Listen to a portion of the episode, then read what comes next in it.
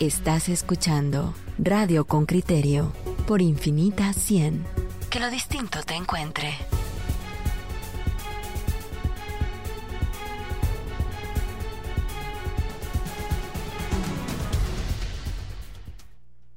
Oyentes con criterio, hoy vamos a presentarles, a ver, usted sabe que, que, en esta mañana va a hacerse pública la creación de una convergencia nacional de resistencia frente a la impunidad y frente a la corrupción.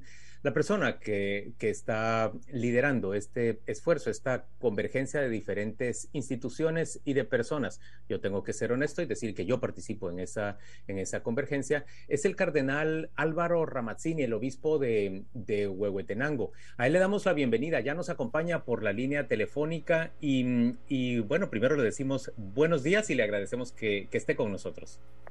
Muy buenos días, Juan Luis, y, a su equipo, y gracias también por dar esta oportunidad de, platicar. Gracias. A usted por entendernos, Cardenal, explíquenos por favor de qué se trata esta convergencia eh, nacional por la resistencia.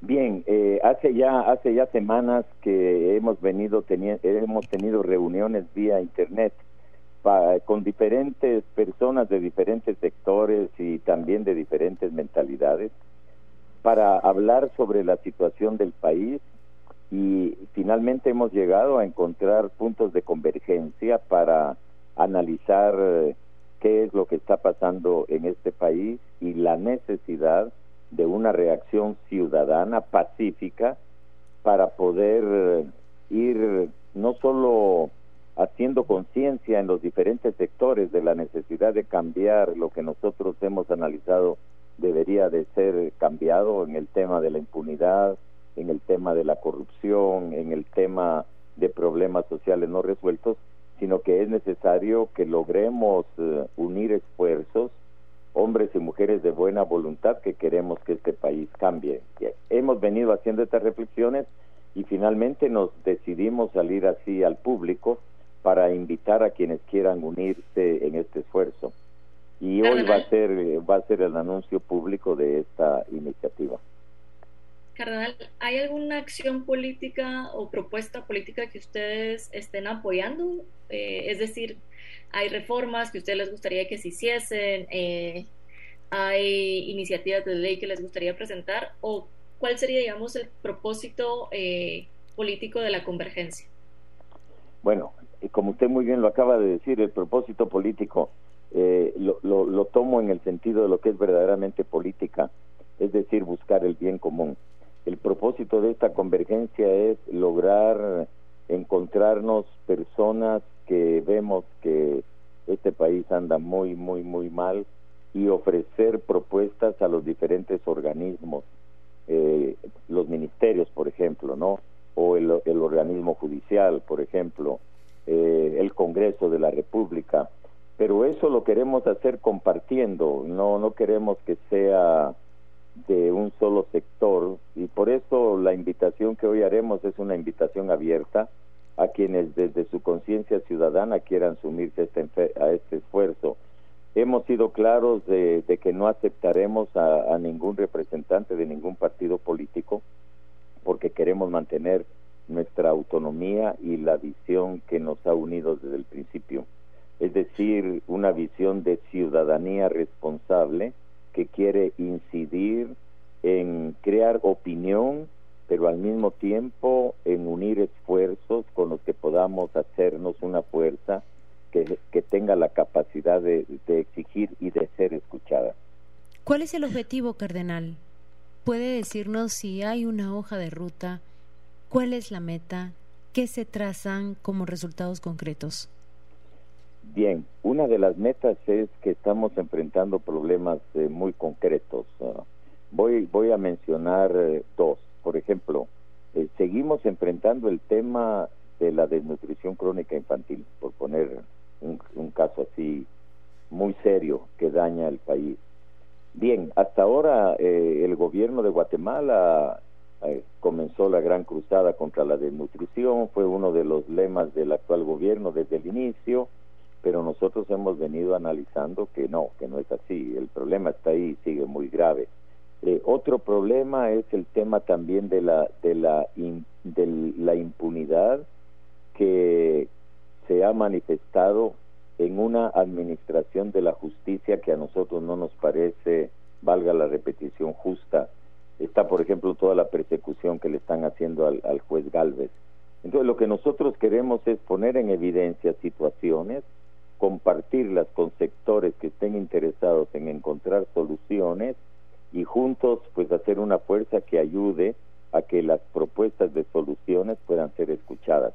Indudablemente que uno de los temas que ha salido en nuestras reflexiones y discusiones ha sido el tema de las próximas elecciones, pero ahí nosotros hemos dicho, en este momento no vamos a hablar de esto, esperemos a ver cómo se desarrollan los acontecimientos cuando ya los partidos se, se presenten de una manera oficialmente reconocida. Entonces es eso, ¿verdad? Es crear opinión, es crear conciencia, y de esa manera lograr pues unir fuerzas los ciudadanos responsables hombres mujeres eh, eh, jóvenes que, que, que, ya estamos realmente cansados de que todo esté tan mal y sobre todo un tema sobre el que hemos el que hemos platicado es el tema de los últimos nombramientos que hubo eh, que nosotros lo interpretamos y, y estamos dispuestos indudablemente a intercambiar opiniones sobre esto de una cooptación de, del Estado, eh, eh, por ejemplo, el tema de que no se haya renovado para nada la Corte Suprema de Justicia, ¿qué pasa ahí? Eh, es decir, e, estos temas los queremos poner en evidencia, pero para encontrar juntos con todos los que quieran apoyar soluciones que sean realmente productivas en, en aras de que este país realmente logre salir de la crisis en la que hemos estado en todos estos años. Monseñor Ramazzini, déjeme, déjeme preguntarle dos cosas. La primera, de inmediato, los extremistas como la Fundación del Terrorismo ha salido a calificar este esfuerzo como un esfuerzo neomarxista. ¿Cómo reacciona usted frente a eso? Y, lo segundo es, eh, ¿ha tenido usted retroalimentación, ha tenido reacción de sus colegas obispos de, de la conferencia? ¿Ha tenido alguna reacción de ellos? Bueno, para, para contestar eh, directamente a, a, la, a la segunda pregunta, hemos estado, sí, hablando de la situación, hemos estado hablando de la situación del país y como esta fue una iniciativa, una iniciativa eh, personal, entonces indudablemente que en la próxima reunión, pues yo le platicaré a la conferencia episcopal de este proceso y estoy seguro estoy seguro que pues habrá un habrá un apoyo de parte de la conferencia. En segundo lugar el tema pues de, de este señor eh, lo único y lo digo con todo el respeto eh, lo único que él manifiesta pues es que él él no sabe qué es el comunismo ni sabe lo que es el marxismo porque hay una contradicción absoluta entre mi condición de, de, de cristiano, comencemos desde ahí, y luego con, con mi función de obispo, eh, es decir, eh, hablar de que yo estoy, de que yo soy comunista, de que yo soy esto y lo otro, a mi juicio lo único que, que expresa es una ignorancia total de, de lo que él está hablando. Y yo, bueno, lo respeto porque eh, tiene derecho a expresar sus ideas, pero no, no voy a estar de acuerdo con que él esté diciendo eh, que esté haciendo afirmaciones que son falsas, que demuestran nada más, y lo digo con todo respeto, su ignorancia. Pero quizás no, mm, muchas veces nosotros eh, nos damos cuenta de, de el error, pero poco nos fijamos en la confusión que provocan otros. Eh, perdón, si me puede repetir. Que nos damos cuenta del error de la persona al calificarlos así. Podría decir error, mala intención, el interés, pero reflexionamos poco en la confusión que provocan otros. Ese es el problema y, y como siempre lo hemos dicho, no encontramos una reacción de apoyo cuando le ofrecemos a nuestros laicos cursos de formación en la doctrina social de la Iglesia si tuviéramos aquí muchos católicos que de veras o cristianos que conocieran lo que es la doctrina social de la iglesia, ah, creo que muchas mentalidades cambiarían, pero lo que usted dice es cierto. Claro, yo muchas veces lo veo ahí en la diócesis, a, personas les cuesta por su trabajo, por sus obligaciones, poder asistir a los cursos de formación que ofrecemos. A nuestros agentes de pastoral se los ponemos obligatorios, pero de ahí al gran público católico en general, no. Y entonces, eh, sí, la ignorancia, la ignorancia, y sobre todo cuando es una ignorancia que no se busca resolverla, eso sí causa mucho daño, como usted dice.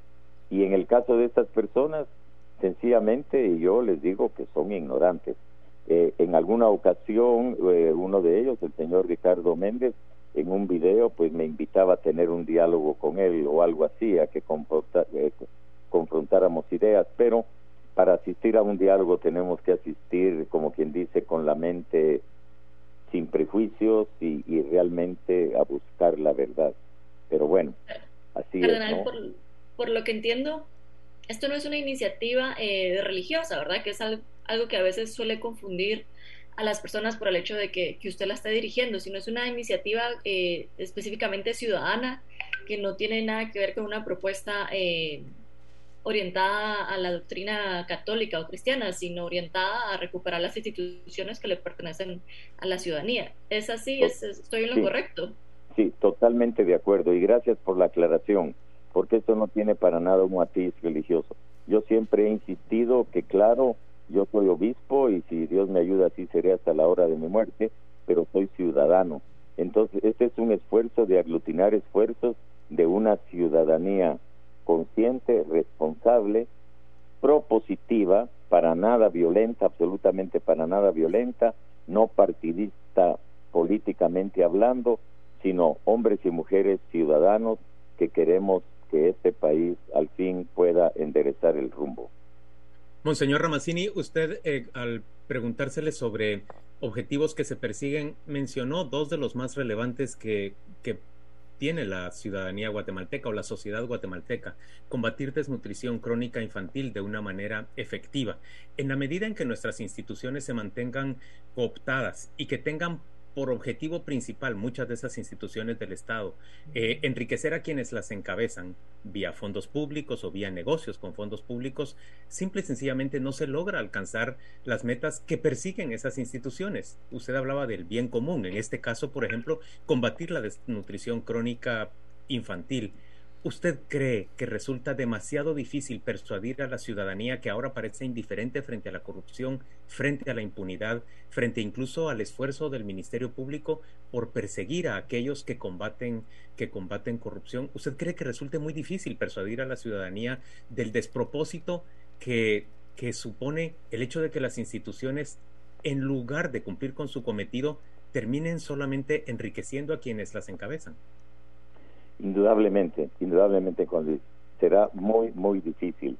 Eh, pero de todas maneras, eh, los que hemos participado en esto somos hombres y mujeres de esperanza y como yo siempre me repito a mí mismo, no hay peor esfuerzo que el que no se hace. Es decir, eh, tenemos que seguir conscientes de que tendremos éxito, no tendremos éxito, no importa estamos convencidos de lo que queremos, estamos convencidos de lo que deseamos y pues siempre viene siempre viene a mi a mi cabeza el ejemplo de lo que sucedió en la en, en toda la historia de bíblica cuando se comenzó a hablar de un pequeño resto de hombres y mujeres muy piadosos que esperaban la llegada del Mesías.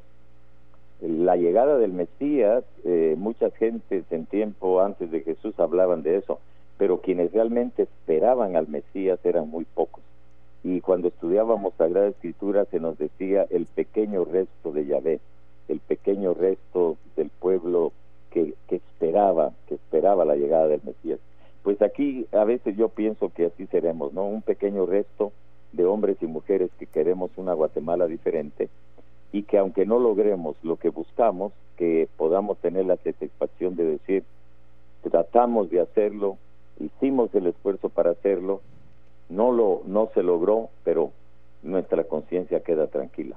Monseñor, para terminar, cuéntenos por favor quiénes están integrando la convergencia, eh, personas y sectores que se han acercado previo a su presentación. Hoy sí, como decimos, me agarró en curva porque no tengo ahorita presente los nombres.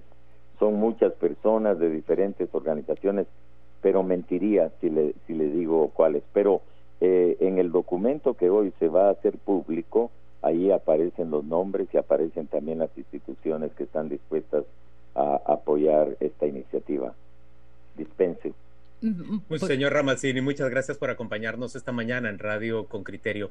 Hablamos con, con el cardenal de la Iglesia Católica, obispo de Huehuetenango, y hablamos sobre esa convergencia de, de, diferentes grupos en un esfuerzo de resistencia nacional frente a la cooptación de las instituciones, frente al incumplimiento de los objetivos de esas instituciones en nuestro ordenamiento nacional y, por supuesto, frente a la impunidad y la corrupción. Gracias, señor Ramazzini. Vamos a la pausa y volvemos con las reacciones de nuestros Bien, que tengan buen día. Muchas gracias. Gracias. Igual para usted.